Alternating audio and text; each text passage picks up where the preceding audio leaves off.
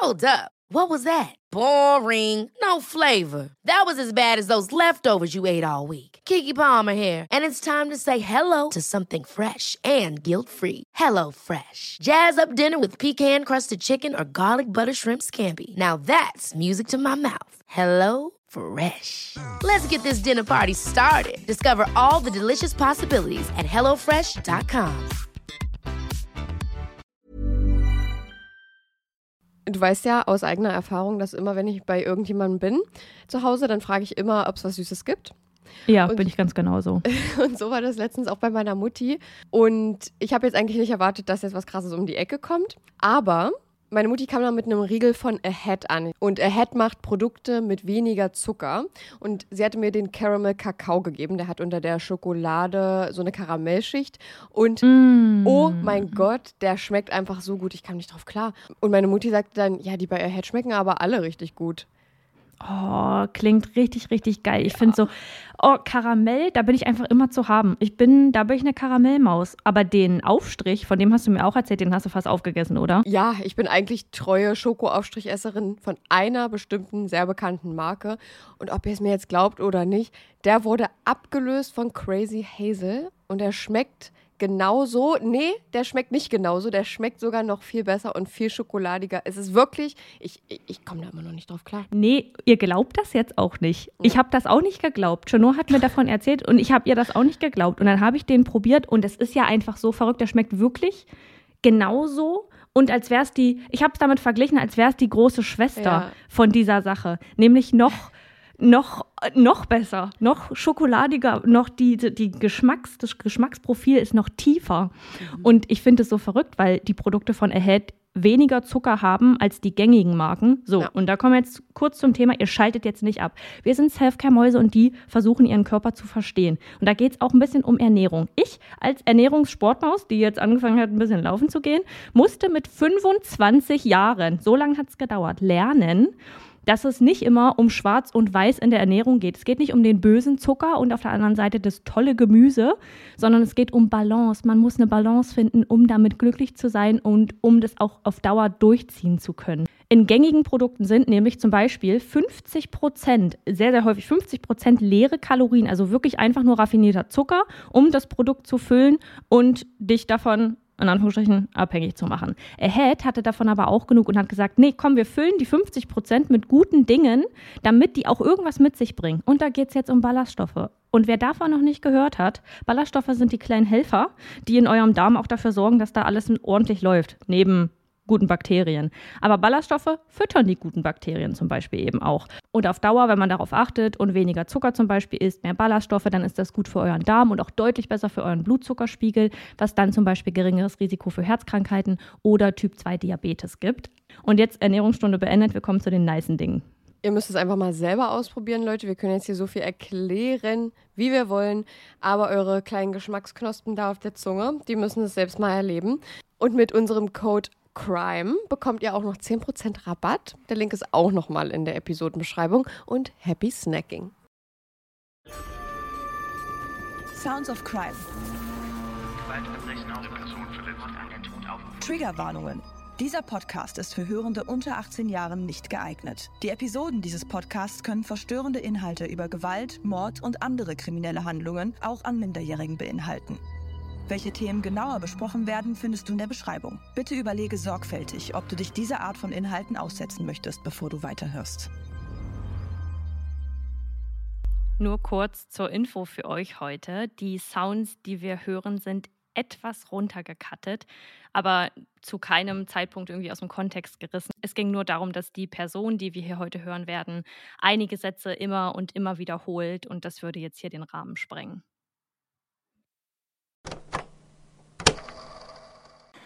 Hi, Elliot Roger here. Well, this is my last video. It all has to come to this.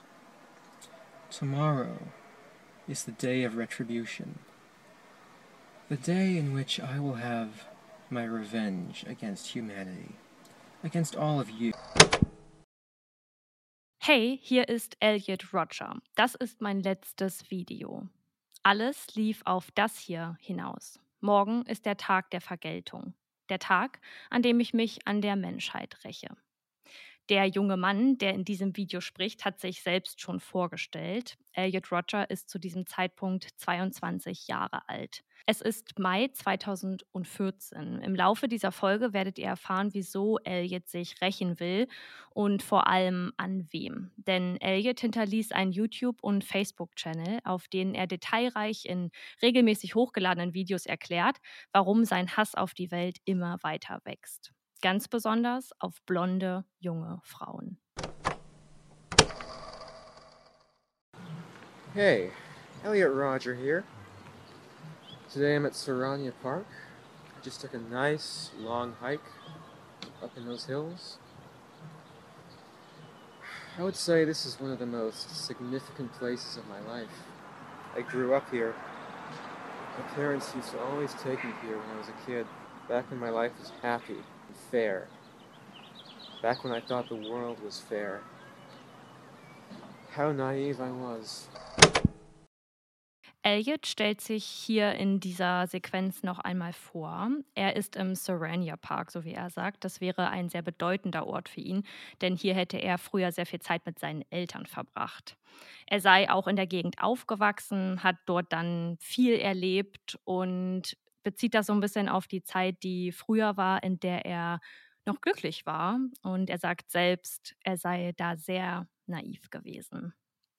Elliot O. Roger wird als Sohn von Lee Chin Roger und Peter Roger geboren. Lee Chin Roger arbeitet als Krankenschwester am Set von einem Indiana Jones Film und später dann als Filmassistentin. Peter Roger ist Second Unit Director, auf Deutsch nennt man das Regisseur zweiten Stabs, unter anderem bei dem Film The Hunger Games.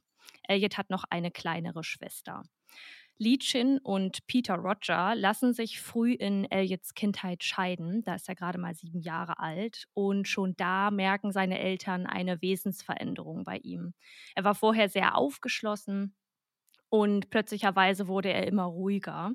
Sie haben das Gefühl, dass mit seiner mentalen Gesundheit etwas nicht stimmen würde. Und als die Eltern dann getrennt waren, versucht seine Mutter vor Gericht eine Unterhaltserhöhung zu erwirken, da sie glaubt, dass Elliot hochfunktionalen Autismus haben könnte und mehr Geld bräuchte, um sich ordentlich um ihn kümmern zu können. Peter Roger hingegen zieht dann einen Beverly Hills Doktor hinzu namens Stephen M. Scupper, der die Diagnose in Frage stellt.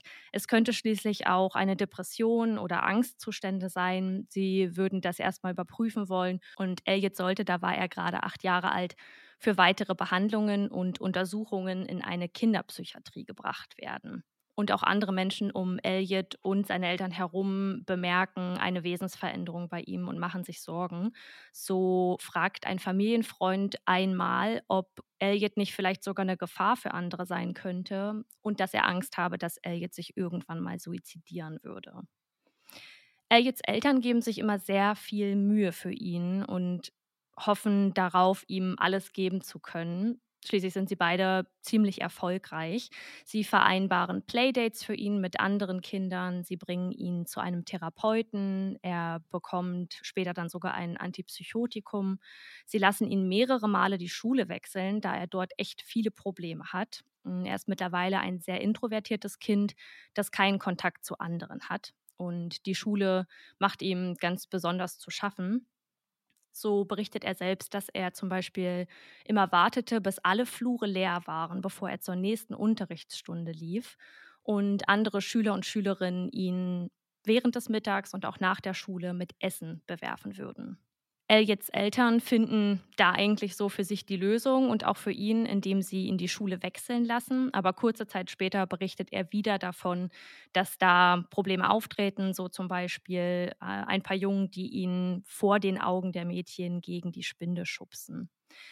Dann bekommt Elliot eine Verhaltensspezialistin in der Schule zur Seite gestellt, die für ihn zuständig sein soll und ihn in der Schule ein bisschen begleiten soll.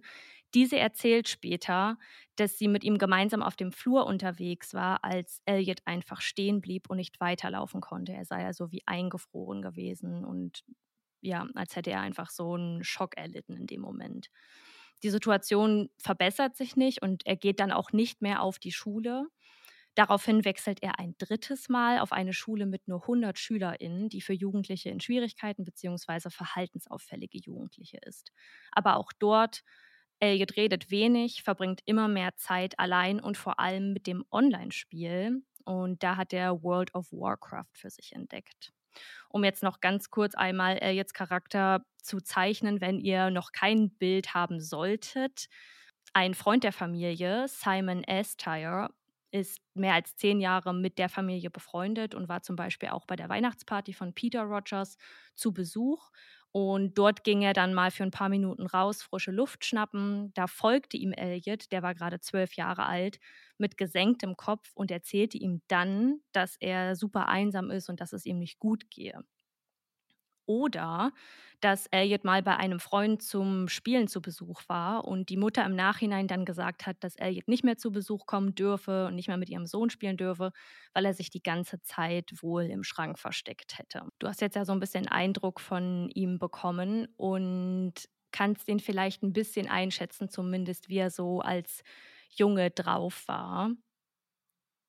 Was sind so deine ersten Gedanken jetzt zu dem zu diesem Menschen, den ich hier beschrieben habe? Das erste Wort, was mir so in den Kopf gesprungen ist, ist irgendwie Selbstüberschätzung. Ein weiteres Mal in unseren Sounds of Crimes. Sich an der Menschheit rächen zu wollen. Wir wissen ja jetzt noch nicht viel weiteres. Es war ja nur quasi, ja, wie so ein Teaser wahrscheinlich. Mhm. Ähm, aber dass er sich jetzt als die Person sieht, die sich an der Menschheit rächen möchte. Und damit spricht er ja jetzt nicht nur einzelne Menschen an, sondern die Menschheit, also eine die Gesamtmasse der Menschen, muss ich sagen, finde ich ähm, ein großes Indiz dafür, dass er sich absolut selbst überschätzt und vielleicht auch so in seiner eigenen Welt gerade stattfindet. Hm. Ich finde es auch krass, dass dieser Familienfreund oder Familienmitglied, was das war, ähm, dass die Person angesprochen hat, dass mit ihm was nicht stimmt, beziehungsweise auch so weit ging, dann zu sagen, dass er sich vorstellen könnte, dass er sich später mal suizidiert, weil da war er ja noch ein kleiner Junge, ja. Ja, das Ja. finde ich irgendwie, finde ich schon krass. Hat man dafür irgendwelche Anhaltspunkte? Also, dass die Person das gesagt hat, das muss ja, äh, das muss ja irgendwo einen Ursprung haben. Und das kann Also, man ja jetzt nicht nur auf die seltsame Verhaltensweise zurückführen, weil das ist ja schon eine sehr spezifische Vermutung, die er da äußert. Ja, dass sich diese Gesamtsituation jetzt noch steigern wird, das können wir uns, glaube ich, alle denken bei den Worten, die er jetzt die ich euch ganz am Anfang eingespielt habe. Da ist er 22 zu dem Zeitpunkt. Und ich glaube, dass dieser Freund der Familie, der das zum Beispiel in den Raum gestellt hat, die Frage oder die Sorge, dass er sich irgendwann mal suizidieren könnte, da schon einiges miterlebt hat und mitbekommen hat. Ähm, schließlich wurde er erst danach befragt. Das Thema und auch dieser Mensch, Elliot Roger, ist ja erst danach so richtig aufgekommen und hat da erst Aufmerksamkeit erfahren. Und das finde ich ist auch so ein bisschen der springende Punkt, dass Elliot einfach, so wie er es beschreibt, nie Aufmerksamkeit hatte. Und da spreche ich jetzt gar nicht von weiterführend FreundInnen, sondern erstmal so die Familie. Ich habe nicht das Gefühl, dass bei ihm liebende Eltern ankommen oder da sind. So höre ich es zumindest nicht raus. Und ich fand schon bezeichnend, dass er als Zwölfjähriger so etwas äußert. Also, dass er zum Beispiel sagt, so, er ist so einsam, er fühlt sich nicht wohl, ihm geht es nicht gut. Mit einer ihm nicht fremden, aber nicht gerade seine erste Bezugsperson. Und dieser Hilfeschrei, der, den man da irgendwie raushört.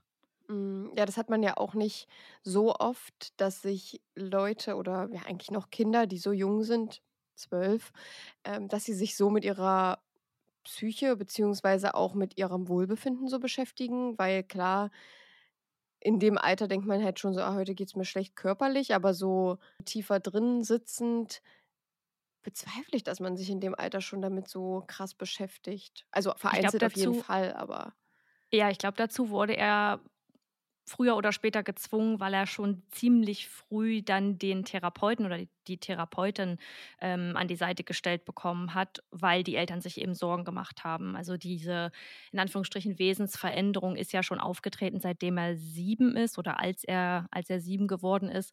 und die Eltern sich getrennt haben. Und da haben sie schon versucht, so die ersten Schritte zu gehen, um ihm irgendwie zu helfen. Auch wenn ich so ein bisschen das Gefühl habe, aber wir kennen die Situation nicht weitergehend, also wirklich ja nur oberflächlich. Aber ich habe so ein bisschen im Gefühl, dass diese Fremdlösung da das Ganze bearbeiten soll. Also, dass die Eltern ihren Job weiterhin machen und für ihn da sind und trotzdem liebevolle Eltern sind, aber dass gerade der Therapeut oder die, Therapeutin da dieses Problem lösen sollen, was da besteht. Mhm. Also ich bin mal sehr gespannt. Jetzt ist es gerade noch ein bisschen durcheinander, äh, aber ich hoffe, das klärt sich gleich noch ein bisschen in meinem, meiner Vorstellung. Ja, wir bekommen jetzt auf jeden Fall noch mehr Informationen von Elliot und wie er über verschiedene Menschen denkt. I've been attending college in Santa Barbara for about two and a half years now. In those two and a half years, I've experienced nothing but loneliness and misery. There are so many beautiful girls here, but none of them give me a chance, and I don't know why. I don't know why you girls are so repulsed by me. I do everything I can to appear attractive to you. Dress nice. I'm sophisticated. I'm magnificent. I have a nice car. I'm polite. I'm the ultimate gentleman. These these sunglasses here were three hundred dollars. Giorgio Armani. So I'll put them on. See? Elliot spricht in die Kamera und erzählt über seine Probleme. Er gehe jetzt seit über zweieinhalb Jahren auf das College und hätte noch keine Freundin gehabt. Die gesamte Zeit über sei er dort auch sehr einsam gewesen. Und dabei gäbe es so viele hübsche blonde Mädchen auf seinem College. Nur die würden ihm keine Chance geben. Er wüsste nicht wieso und stellt sich immer und immer wieder die Frage, warum sie ihn denn so ablehnen würden. Ebenfalls erzählt Elliot davon, dass er alles dafür tun würde, dass er gut ankommt bei ihnen. So sagt er zum Beispiel, dass er sich ordentlich anzieht, kultiviert sei und grandios. Er hätte ein tolles Auto, er sei höflich, ein Gentleman und er habe eine tolle Sonnenbrille, betont dabei auch nochmal, dass sie 300 Dollar gekostet hat und probiert sie auch für die ZuschauerInnen, die er da anspricht, auf. Als Elliot auf das College kommt, hoffen seine Eltern, dass die Situation und vor allem seine mentale Gesundheit besser werden. Dabei wird es eigentlich nur schlimmer. Zum Beispiel kommt er von einer Party nach Hause, auf der er verprügelt wurde, weil er ein Mädchen von einem kleinen Vorsprung geschubst haben soll. Als Elliot dann in sein Apartment zurückkommt, rastet er komplett aus und schreit seinen Mitbewohner an, ich werde sie umbringen, ich werde sie umbringen, ich werde mich umbringen. Das ist elf Monate vor der Audiosequenz, die ihr ganz am Anfang gehört habt. Elliot ist sowieso eher Fan vom Materialismus. Das scheint zumindest so. Also er betont immer wieder, was er so besitzt und was er mitzubringen hat. Ähm, zum Beispiel hat er einen schwarzen BMW, den er von seiner Mutter als Geschenk bekommen hat, als er aufs College ging. Elliot bekommt sowieso ziemlich viel von seinen Eltern. Die leben ja getrennt und ich habe so ein bisschen das Gefühl, dass die versuchen ihm alles zu ermöglichen, so eben das Auto, teurere Kleidung, Markenkleidung. Er darf mit zu Filmpremieren. Ähm, er betont auch nochmal in einigen anderen Videos, dass er ja auf der The Hunger Games Filmpremiere war und zeigt so sein Hemd und sagt so, guck mal, das ist das Hemd, was ich da anhatte. Und ja, ich bin auf dem roten Teppich gelaufen. Er hat da seine, seine Giorgio Armani Sonnenbrille. Und das hält er auch auf Social Media fest, zumindest versucht er das. Er postet zum Beispiel dann einige Bilder auf Facebook und liked diese oft auch selbst und so gut wie immer auch als einziger. Er geht, soweit ich weiß, nicht arbeiten, hat also nur das Geld seiner Eltern zur Verfügung und strebt trotzdem an, irgendwann mal ein reicher Mann zu werden.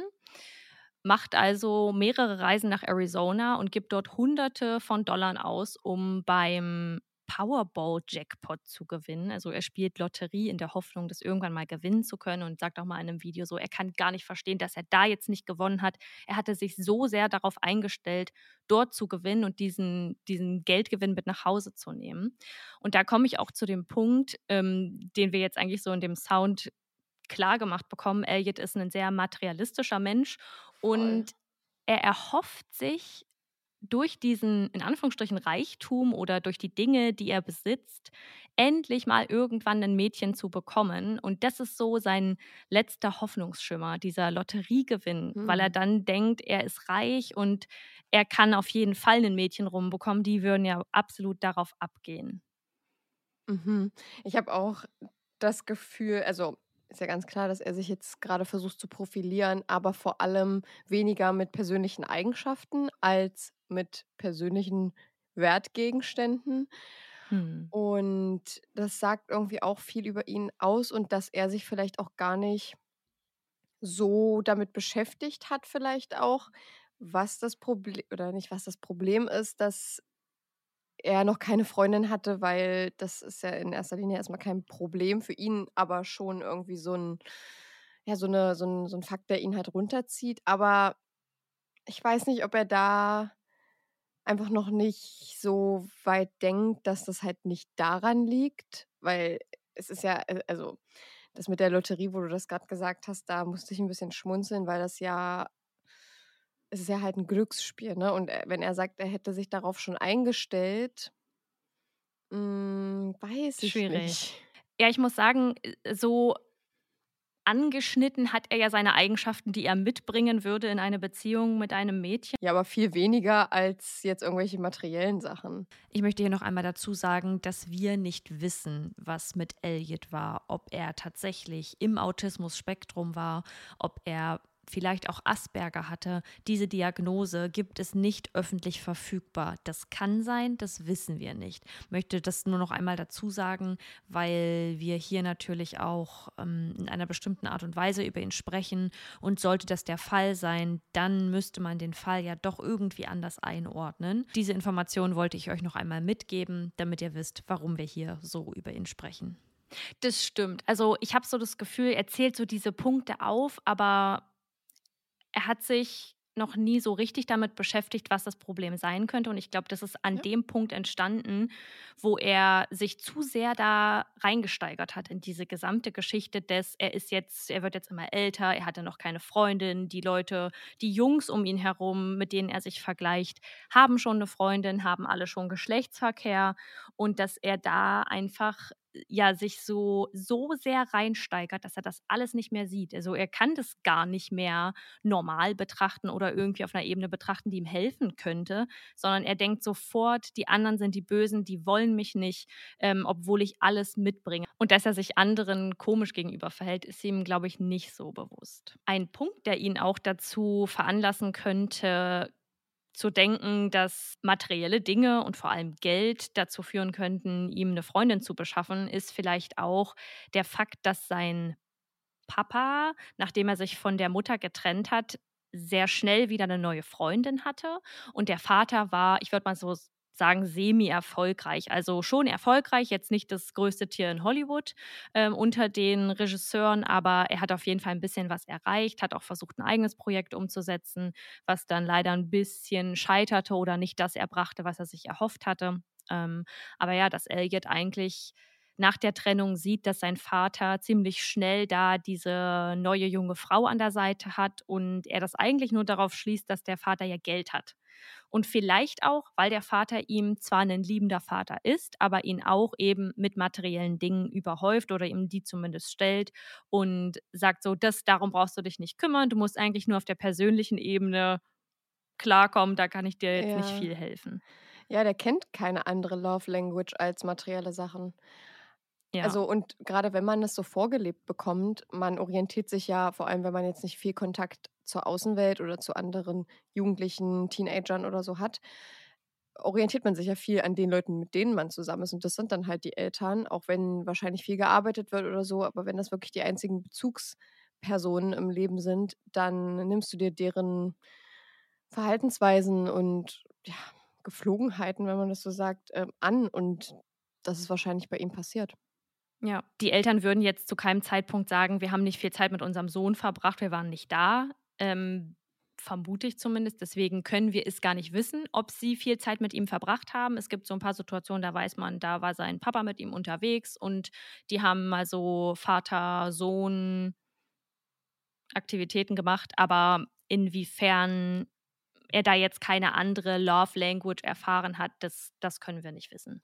Und die Sounds, die wir jetzt gehört haben, sind aber von dem, von dem YouTube-Kanal, den er erstellt hat. Und die Videos kamen dann immer nach und nach raus, zeitgleich zu dem, wie er sich dann verhält, so wie du das uns gerade erklärt hast.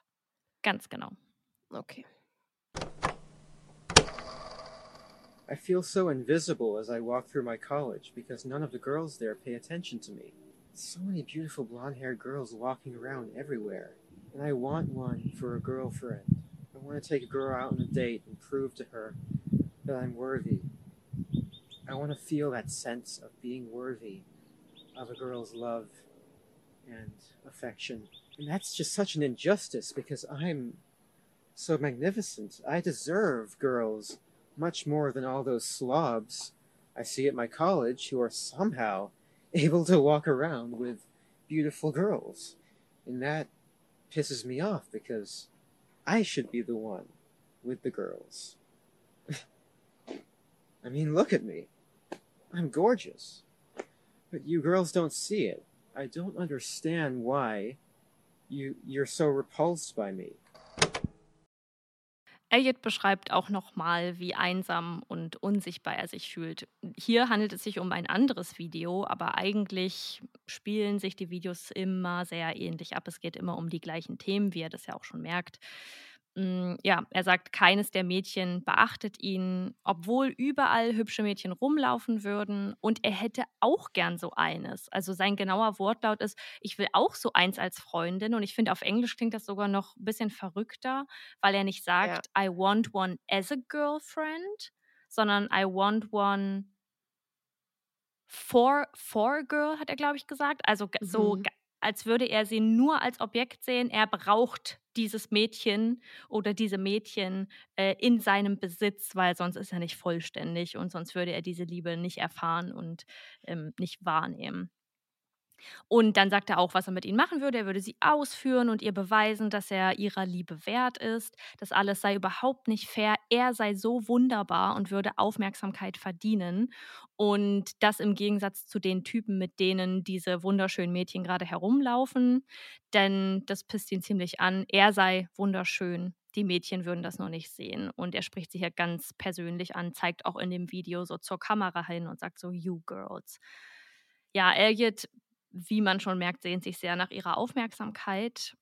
Er ist zum Beispiel einmal, und das meinte ich eben gerade in dem Sound davor, was er so für Dinge macht, um deren Aufmerksamkeit zu bekommen und auch, dass man schon so die ersten Momente des Hasses bei ihm merkt. Er fährt einmal an zwei blonden, nach seinen Worten heißen Mädels vorbei, die auf den Bus warten und er lächelt sie dann an. Diese ignorieren ihn aber. Da dreht er dann auf der Straße um, fährt zurück und schüttet seinen Kaffee aus dem Fenster über die beiden und hat für so einen kurzen Moment, so wie er sagt, ein erleichtertes Gefühl oder so ein befriedigendes Gefühl, weil er gesehen hat, wie sich deren Hosen in braune Suppe färbten.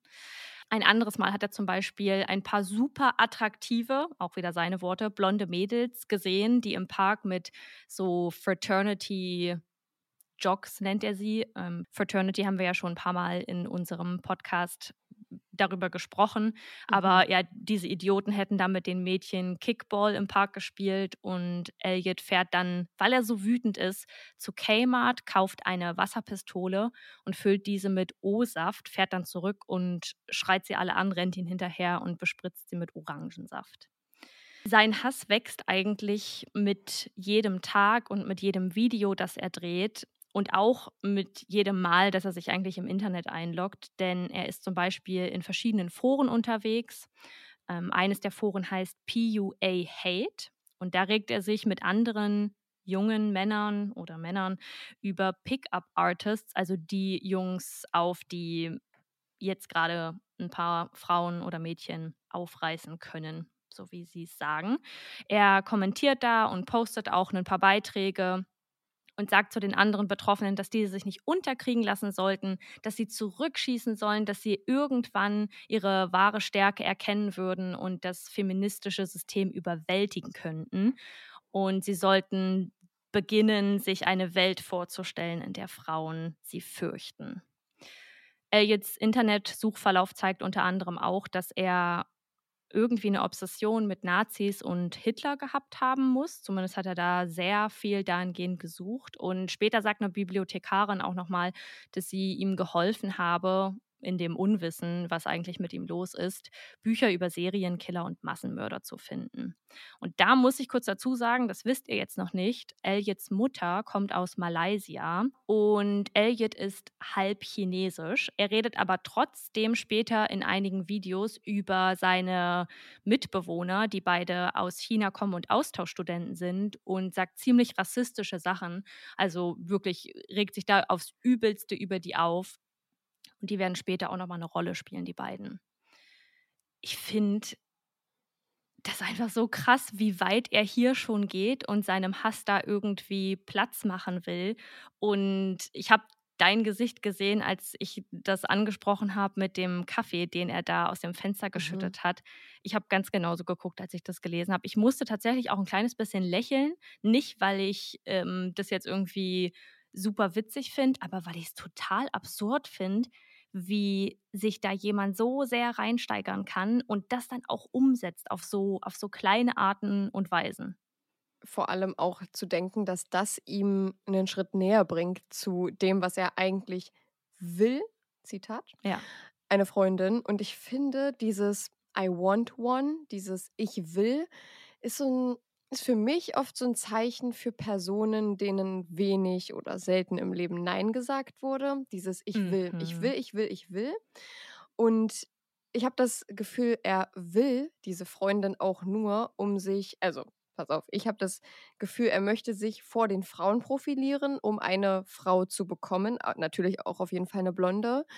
Und mit dieser Freundin, die er dann hat, möchte er sich wieder vor den anderen Männern profilieren, weil er sagt ja, ja, die rennen alle mit ihren Freundinnen rum und so und das würde ich dann auch machen und würde sie einladen und so.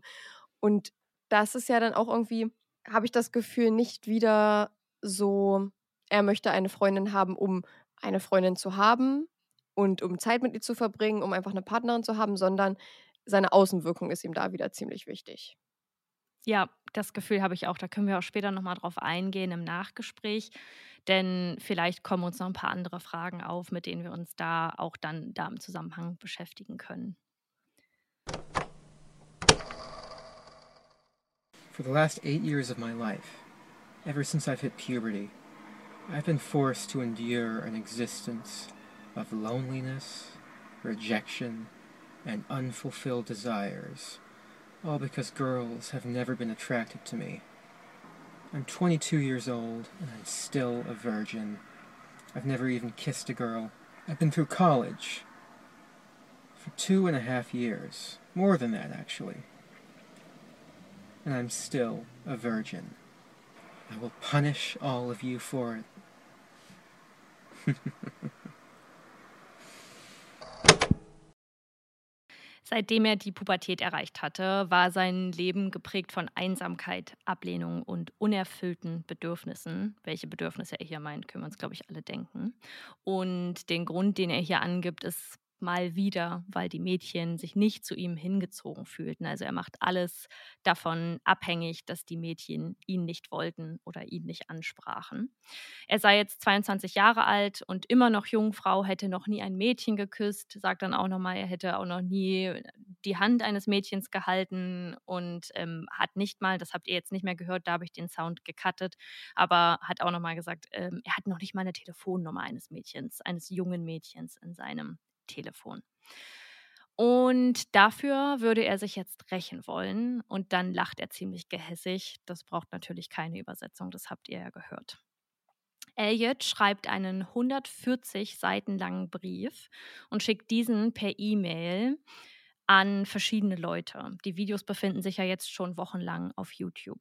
Peter Roger, sein Vater, sitzt beim Abendessen mit Freunden in Los Angeles, als ihn eine E-Mail von seinem Sohn erreicht. Li Chin bekommt die gleiche. Und diese E-Mail beinhaltet das Manifest ihres Sohnes. Das heißt My Twisted World, also meine verdrehte Welt. Und Li Chin hat direkt ein unwohles Gefühl, googelt den Namen ihres Sohnes und findet das Video mit dem Titel Elliot Rogers Retribution, also Elliot Rogers Vergeltung. Und dann kontaktiert sie sofort ihren Ex-Mann. Die beiden fahren dann gemeinsam über 100 Meilen nach Isla Vista, um nachzuschauen, was dann eigentlich mit Elliot ist, ob es ihm gut geht, warum er ihnen sowas schickt und warum er sowas postet. Dass sie diese diese E-Mail nicht im Gesamten lesen konnten, um zu wissen, was mit ihm los ist, ist ja klar. Die war halt wirklich 140 Seiten lang und das schafft man nicht innerhalb von wenigen Minuten. Da war die Sorge um ihren Sohn größer. Mir tut es fast ein bisschen leid, wie mhm. viel Wert Elliot auf diese Situation mit den Mädchen legt vor allem diese, Bestätigung, diese ne? die Bestätigung und auch, dass er wirklich seine komplette Identität anzweifelt, weil er noch nie mit einem Mädchen geschlafen hat oder ein Mädchen geküsst hat, weil diese Freundin, die er unbedingt haben möchte, nicht in Aussicht ist. Und ich stimme dir dazu, was du gerade vorher im Sound gesagt hast, dass er, dass es schon so wirkt wie er möchte diese Freundin haben, aber nur, um sich vor anderen damit profilieren zu können.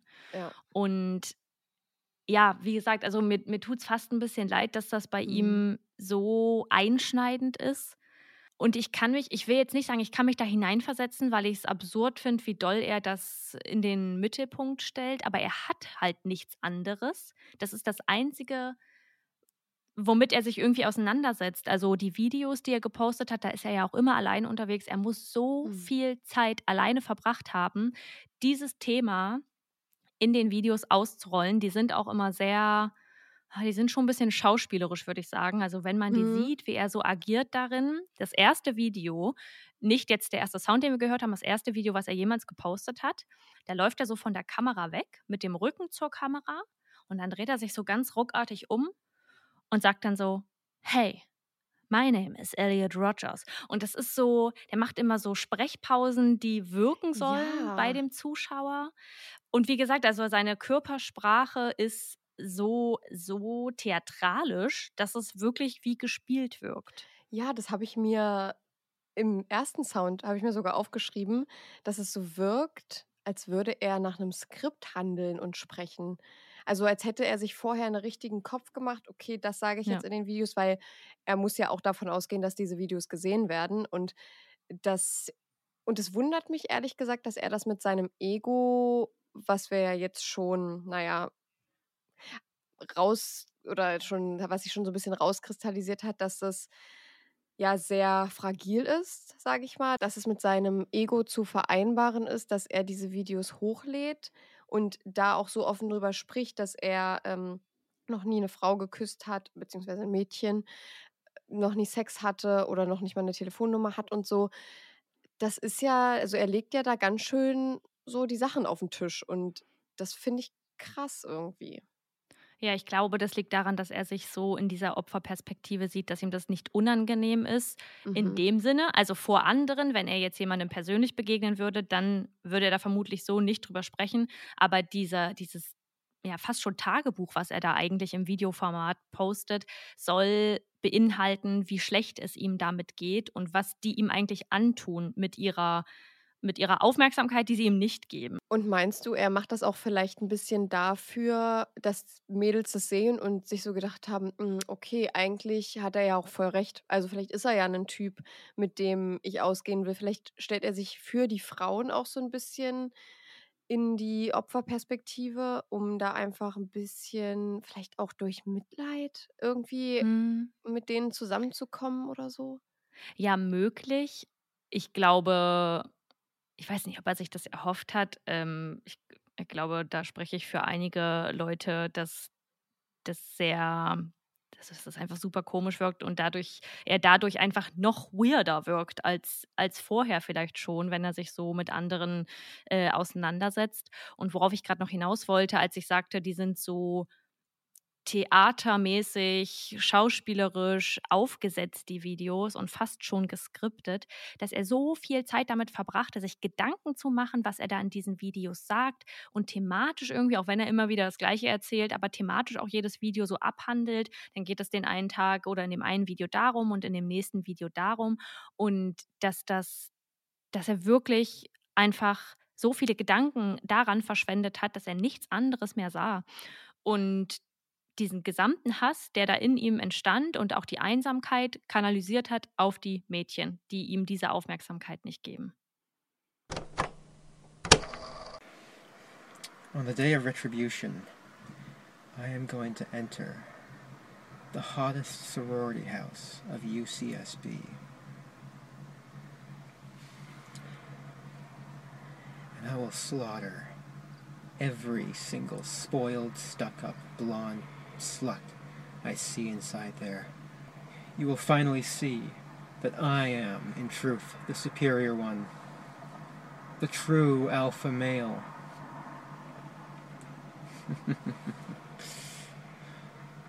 yes. After I've annihilated every single girl in the sorority house, I'll take to the streets of Isla Vista and slay every single person I see there. Well, now I will be a god compared to you. You will all be animals. You are animals, and I will slaughter you like animals. I'll be a god, exacting my retribution on all those who deserve it. And all of you men, for living a better life than me, all of you sexually active men, I hate you. I hate all of you. I can't wait to give you exactly what you deserve utter annihilation.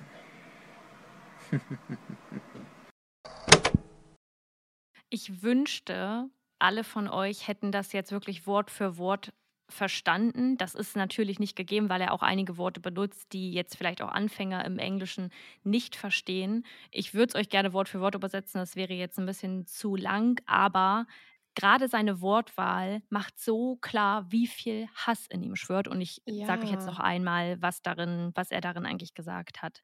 Er sagt, dass er am Tag der Vergeltung das Sorority House mit den, seinen Worten nach, heißesten Mädchen der UCSB betreten wird und dort alle abschlachtet. Jede einzelne verwöhnte, hochnäsige Blondine würde er da töten. Und die würden dann auch endlich sehen, dass er der bessere und der wahre Alpha-Mann ist. Und von Alpha-Männern haben wir jetzt schon öfter mal, zum Beispiel auch bei TikTok gehört. Es ist ja nicht selten, dass da mal wieder jemand viral geht, der über Alpha-Männer spricht, der Alpha-Mann zu sein. Ähm, unter anderem auch Andrew Tate, der, glaube ich, ich habe mich mit diesem Mann nicht viel beschäftigt, aber der auch angeklagt wurde wegen, war es Menschenhandel?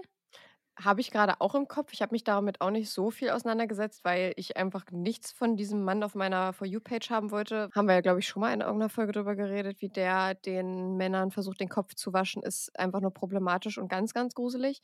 Aber mhm. ich meine auch, er hat sich kriminell irgendwie auffällig gemacht in Bezug auf Menschenhandel, ja. Ja, und dann sagt Elgit nochmal, dass er, wenn er dort alle umgebracht hat, auf die Straßen gehen wird und da jeden tötet, den er sieht. Er wird der Gott sein, verglichen mit den anderen, denn sie sind alle nur Tiere, die er abschlachten wird, so wie sie es verdient hätten.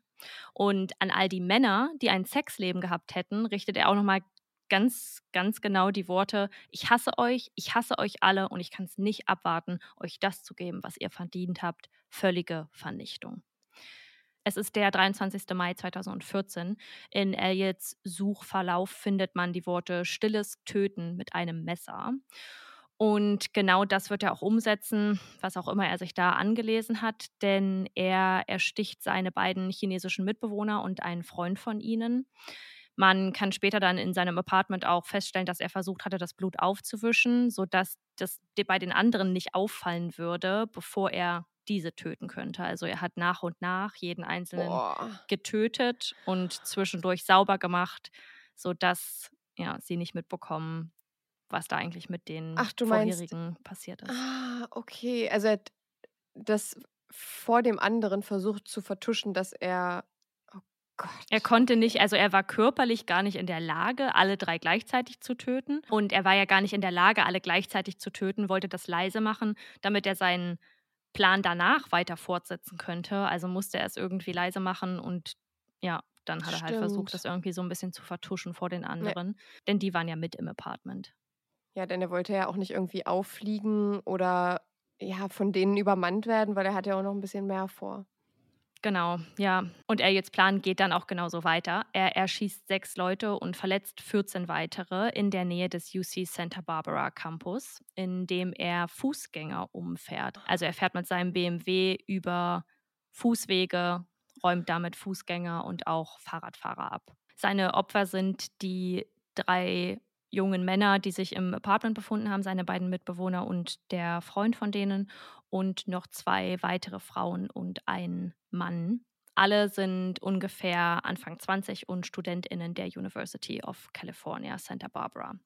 Peter Roger erfährt vom Tod seines Sohnes auf einem Parkplatz eines Baumarktes, nachdem sie versucht hatten, zu seinem Apartment durchzudringen und davon PolizistInnen aufgehalten wurden. Und der Sheriff sagt dann zu ihm: Wir haben eine verstorbene Person gefunden und wir haben einen Personalausweis in deren Tasche gefunden, die der Beschreibung ihres Sohnes entspricht. Denn Elliot Roger hatte sich danach mit einem Kopfschuss selbst getötet. Elliots Plan ist damit also in Anführungsstrichen aufgegangen. Er hat irgendwie Rache ausgeübt für Mhm. all den Schmerz, den er empfunden hat die Jahre über und hat damit sechs Menschenleben und 14 weitere auf jeden Fall nachhaltig beeinflusst bzw. beendet. Ich habe so viel Wut in mir und gleichzeitig platzen da direkt so Fragen rein, wie wie konnte es dazu kommen? Warum hat das niemand gemerkt? Was war mit diesem Mhm. Jungen los, dass er dass es überhaupt dazu kommen konnte, dass er so einsam gelebt hat, dass er wirklich auch komisch war, dass es andere Menschen um die Eltern herum gemerkt haben und es auch geäußert Ja. haben und warum wurde wie kann das sein? Mhm, Habe ich mir auch gerade gedacht, weil nachdem die Eltern ja sein Manifest, das ist dann sowas ähnliches wie ein Testament oder, oder sein einfach Nee, Manifest ist der der beendende das beendende Schreiben oder die Erklärung darüber, warum jemand einen Amoklauf zum Beispiel startet. Ah, okay, krass. Und das finde ich halt irgendwie dann, die Eltern wussten ja davon, die haben dieses 140-seitige Dokument zumindest überflogen oder wussten, was es ist. Und dann da nicht irgendwie kritischer ranzugehen. Ich meine, Das war ja die Eltern dafür, wir können jetzt nicht die Eltern dafür verantwortlich machen, aber es mm, hätte sein Umfeld, und es sind nun mal mehr seine Eltern als irgendwer anders, irgendwie eine Eingebung gehabt und hätte irgendwas tun können, wäre die Tat vielleicht gar nicht, wäre es vielleicht gar nicht so weit gekommen. Na, zeitlich eingeordnet hatten sie da leider nicht mehr so viel Zeit, denn Mhm. er hat das er hat dieses Manifest als E-Mail rausgeschickt und wenige Minuten später seinen Amoklauf Ah, gestartet. okay. Also Okay. sie sind dann in dem Moment, als sie die Nachricht oder die E-Mail gelesen haben und die Mutter dann auch den Namen ihres Sohnes nochmal gegoogelt hat mit dem Video, schon darauf aufmerksam geworden, dass irgendwas nicht läuft und dass irgendwas Mhm. gerade schief geht und sind dann direkt losgefahren, aber konnten nichts mehr machen, denn Elliot hatte da schon begonnen, die Menschen um sich herum zu töten und seine Rache auszuüben. Okay, na gut, dann erübrigt sich das ja. Die Eltern haben im Nachhinein dann gesagt, dass sie das Thema aufarbeiten wollen und versuchen wollen herauszufinden oder zumindest sich zu erklären, wie es überhaupt dazu kommen konnte und vor allem verhindern wollen, dass sowas in anderen Familien nochmal passieren könnte. Also sie wollen Aufklärungsarbeit leisten. Peter Roger sagt, dass er die Polizei nicht verurteilt, sie auch nicht verantwortlich für dieses Geschehen macht, aber verlangt, dass mehr Waffenkontrollen eingeführt werden und das Gesetz angepasst wird, denn es gab einen Vorfall, bei dem ein Video von Elliot tatsächlich gemeldet wurde und die Polizei Mhm. bei ihm vorbeischaute. Und diese haben Mhm. mit ihm eine diese haben ihn dann nach diesem Video befragt und da hat er gesagt, das wäre nur ein Spaß, das hätte er ja gar nicht so gemeint und hat dann Mhm. auch das Video zum Beispiel für eine kurze Zeit lang gelöscht oder die Videos gelöscht von seinem Channel, sodass die erstmal niemand sehen konnte und dann ein paar Tage später wieder online gestellt. Und ja, der Vater, der meint da eben, dass es schon ein bisschen schwierig ist, dass das bei der Polizei so durchgegangen ist und sie keinen Waffencheck gemacht haben, denn Elliot hatte die Waffen legal gekauft und das war nicht nur eine krass. Schusswaffe. Er hatte drei Schusswaffen gekauft und es hätte auffallen können, hätte man diesen Mhm. Waffencheck gemacht.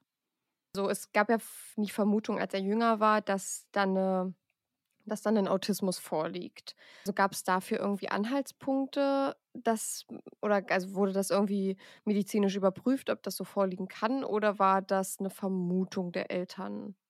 Das finde ich auch spannend. Ich konnte nichts darüber finden, ob ein, ein Psychiater irgendwann mal festgestellt hat, dass Elliot tatsächlich ähm, Autismus hat.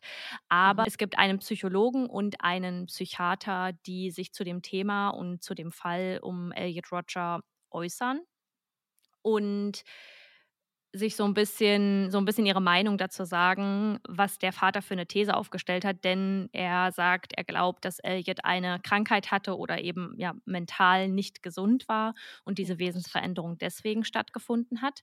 Der forensische Psychiater Dr. Michael Stone sagt, dass Elliots Worte in dem Manifest nicht so verrückt klingen wie die einer Person, die eine Psychose hat. Also, das würde man schon mal ausschließen, ähm, dass Mhm. das zu diesem Zeitpunkt irgendwie gegeben war. Und auch Dr. David Gustav Thompson, der ein Psychologe aus Minneapolis ist, unterrichtet Psychologie an mehreren Instituten und spricht über Elliots Diagnose bzw. Nichtdiagnose. Denn er sagt, bei seinen PatientInnen gibt es, also ganz besonders bei seinen Patienten, gibt es mehrere solcher Menschen ähm, wie Elliot Rogers, also so von Mhm. wegen in den USA gibt es mehr Leute, als man denkt, die genauso wie Elliot Roger drauf sind. Ja. Jetzt gar nicht mit dem Resultat am Ende, aber dass die genauso denken. Die nämlich davon, in Anführungsstrichen, geplagt sind, kein Sexleben zu haben, keine Freundin und diese Bestätigung von Frauen nicht zu erfahren.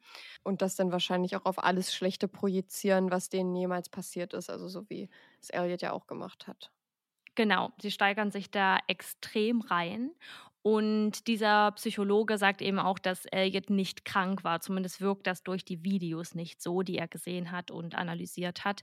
Er kann jetzt keine Muster feststellen, die auf eine bipolare Störung oder eine Depression hinweisen. Und seine Theorie, die er anbringt, was du vorhin ja auch schon mal genannt hast, deswegen fand ich spannend, dass du das erwähnt hast, ist, dass die Eltern super liebevoll mit Elliot umgingen, als er kleiner war. Die haben ihm alles erlaubt, sie wollten ihm alles bieten, was sie vielleicht selbst nicht hatten. Sie versuchten, den Schmerz ihres Kindes, egal in welcher Form, einzudämmen. Also sobald es irgendwie unangenehme Situationen gab, haben sie versucht, diese zu beseitigen und in der Zukunft auch versucht, die nicht mehr aufkommen zu lassen. Somit lernt ein Kind nicht, dass andere Menschen auch Bedürfnisse, Interessen und Abneigungen haben und wie dieses Kind auf andere Menschen wirkt, vor allem jetzt auf Menschen in ihrem Alter. Also wenn Mhm. dieses Kind dann Probleme mit Freundinnen hat oder innerhalb der Familie, dass solche mh, Streitigkeiten gar nicht mehr aufkommen dürfen, damit es einfach keine negativen Gefühle gibt. Und somit lernt ein Kind nicht, die eigenen Emotionen zu regulieren und überhaupt zu merken, wie man auf andere wirkt.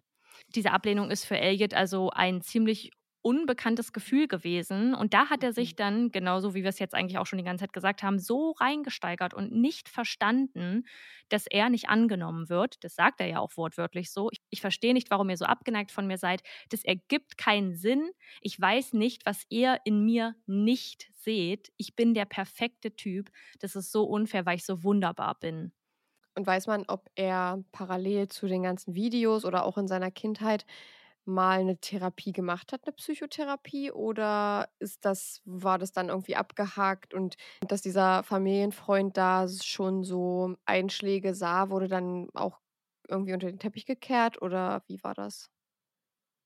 Das war nicht nur der Familienfreund, der da solche Sachen gesehen Mhm. hat, das haben immer wieder Leute geäußert, aber das haben ja auch die Eltern wahrgenommen und Mhm. für sich die Entscheidung getroffen, Elliot damit zu helfen, einen Therapeuten oder eine Therapeutin, das weiß ich jetzt nicht, zu äh, organisieren. Mhm. Ja. Und diese Therapie hat er auch sehr lange gemacht. Ich kann dir nicht mal sagen, bis wann, aber er war Hm. Sehr regelmäßig in Therapie und Okay. hat da über seine Probleme gesprochen oder vielleicht auch nicht gesprochen. Ähm, wie ich am Anfang erwähnt habe, hat er zwischendurch auch mal ein Antipsychotikum genommen, um ihn sicherlich zu regulieren, dahingehend mit seinen Emotionen und ähm, ihm zu helfen, nicht so depressiv verstimmt zu sein. Aber Ja. schwierige Okay. Situation. Hm, krass. Ich hätte jetzt nämlich gedacht, okay, irgendwie wurde das dann vielleicht nicht weiter mm, erörtert, das ganze Problem. Aber wenn er ja schon eine relativ lange Zeit in seinem Leben eine Therapie gemacht hat, fragt sich, ob das dann danach nochmal verstärkter auftrat bei ihm oder dass es in der Psychotherapie auch noch gar keine Zeichen dafür gab, dass er, ja, dass er da so, so belastet ist, um solche Taten und dann auch noch sich am Ende zu suizidieren. Ja, als er dann aufs College ging, war er für seine Zeit selbst verantwortlich und da könnte ich mir Mhm. vorstellen, dass er die Therapie dann nicht mehr wahrgenommen hat und in seinen Emotionen, mit seinen Emotionen alleine war. Und es ist, glaube ich, auch nicht selten, dass Leute innerhalb ihrer Therapie lügen. Das kann ich mir bei Elliot ehrlich gesagt nicht vorstellen, weil er das ja auch bei random Leuten, wie zum Beispiel dem Freund, diesem Familienfreund erwähnt hat. Ja. Aber es ist eben auch nochmal was anderes, da mit jemandem gegenüber, jemanden gegenüber zu haben, mit dem man da jetzt intensiv über diese Probleme sprechen soll und sich damit auseinandersetzt, zumal das ja sehr früh bei ihm angefangen hat und eigentlich Teil seiner Identität war, dass er nie genug war, nie genug für andere und immer alles an ihm falsch war und sich dieses Bild irgendwann so gedreht hat, dass die anderen schuld daran sind, dass er nicht angenommen wird. Also es waren jetzt sechs Todesopfer, die es jetzt gab und sieben dann mit ihm quasi.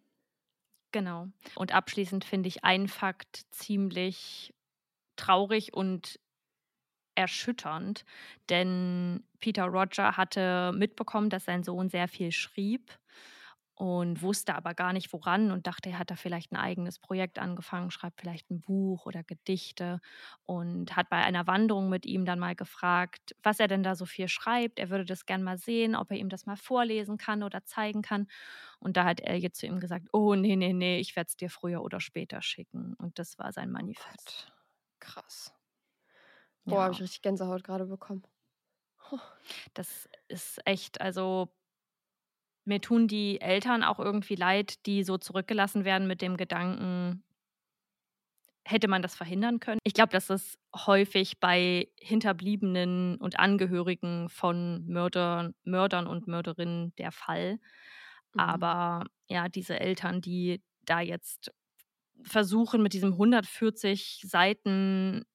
Manifest ihres Sohnes aufzuarbeiten, was da passiert Ja. ist. Und zu leben auch, also zu wissen, ich, also es gibt etwas, das könnte ich mir durchlesen, damit würde es mir aber schlechter gehen, aber ich würde vielleicht ein bisschen mehr verstehen. Und das Ja. ist so eine Sache, ich, ich kenne mich in so einer Situation, ich wüsste, dass ich mich nicht davor bewahren könnte, dort nicht reinzuschauen. Mhm. Ja, ich glaube, früher oder später würde man da nachgeben, weil man sich immer mit dieser Frage befasst, weil die Eltern und auch die Schwester ja nicht einfach irgendeine Person verloren haben, sondern ihren Sohn und ihren Bruder, Ja. der unglücklich war und der da sehr offen drüber gesprochen hat, nur eben nicht mit ihnen. Hm. Ja, krass. Vielen Dank, dass du uns den Fall mitgebracht hast. Ich, wir, ich kannte den Fall ja jetzt vorher schon, weil wir schon einmal drüber gesprochen hatten. Hm. Aber ich wusste zum Beispiel noch nicht, dass er sich am Ende auch das Leben nimmt. Ich bin noch ein bisschen sprachlos, ehrlich gesagt. Ja, wenn ihr jetzt zu diesem Fall noch weitere Bilder sehen wollt, dann schaut ihr mal bei unserem Instagram bei überdosis.crime.podcast vorbei. Oh, Mit UE. wenn ihr dazu noch ein paar Bilder sehen wollt, dann schaut ihr bei unserem Instagram bei überdosis.crime.podcast Mit. UE. vorbei. Da posten wir euch dazu nochmal einen Post. Wow. Na, vielleicht können wir ja auch ein paar Videosequenzen davon sogar sehen. In einem Reel oder so von dir. Das ist richtig, das bekommt ihr. Da werde ich euch mal das nochmal kurz aufarbeiten, dass ihr diesen Elliot Roger vielleicht auch mal seht und wie seine Körpersprache ist, denn die ist sehr bezeichnend.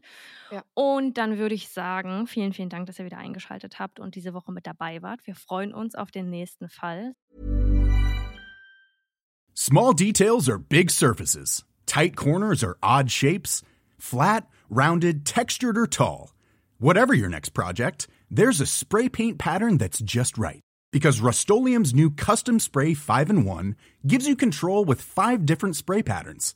So you can tackle nooks, crannies, edges, and curves without worrying about drips, runs, uneven coverage, or anything else. Custom Spray 5 in 1. Only from Rust-Oleum. Es wird ein großer. Und dann bleibt uns nichts anderes übrig. Das habe ich schon mal gesagt. Und dann mit schon aus abschließenden Worten Seid immer nett zu anderen, das ist mega wichtig. beenden wir hier die Folge. Habt's fein, passt auf euch auf. Bis nächste Woche. Bis nächste Woche, Leute. Tschüss. Ciao. Sounds of Crime.